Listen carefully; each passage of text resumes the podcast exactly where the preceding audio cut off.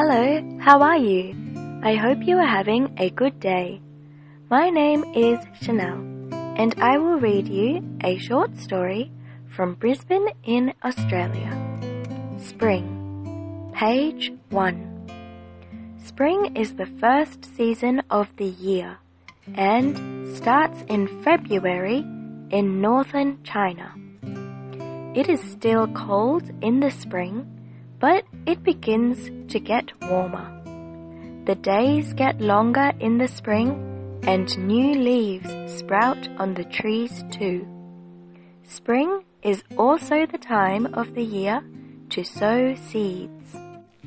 Thank you so much, Chanel, for reading this story to us.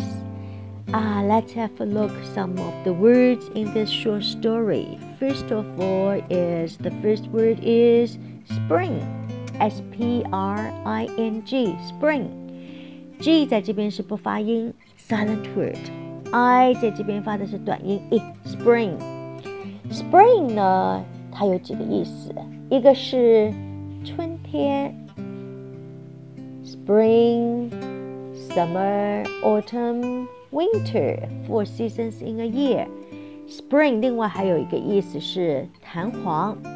是的，笔里面的弹簧，还有所有的弹簧都是 spring，所以 spring clean 在国外有一个意思就是大扫除，哈哈，有意思哈。OK，next word is February，February，二月。下一个字呢是 Northern China，Northern 这个字呢，它是从 North，N O R T H，在 North。 的里面，th 发的是把舌尖伸出来，在上面和下面的牙齿中间，north，在 north 的后面加上一个 e r n，northern。这个时候呢，th 发的就不是的音了，这个时候发的是 the，the northern，高音在第一段，northern 一样。你在发 then 那个音的时候，舌尖要伸出来，在镜子里你要看得到你的舌头、舌尖在上面和下面牙齿中间。下一个呢，我们要学习的是 leaves，new leaves，l e a v e s，leaves。这个字呢，因为是 leaves，它是多数，它是从 leaf，l e a f 转变过来的。Leaf, one leaf, two leaves. leave 这个字呢，它原来是离开，它也有假期。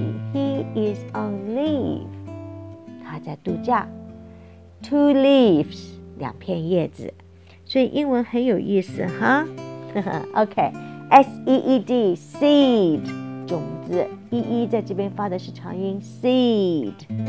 Okay, I hope you enjoyed this story. Hope to see you tomorrow. Bye.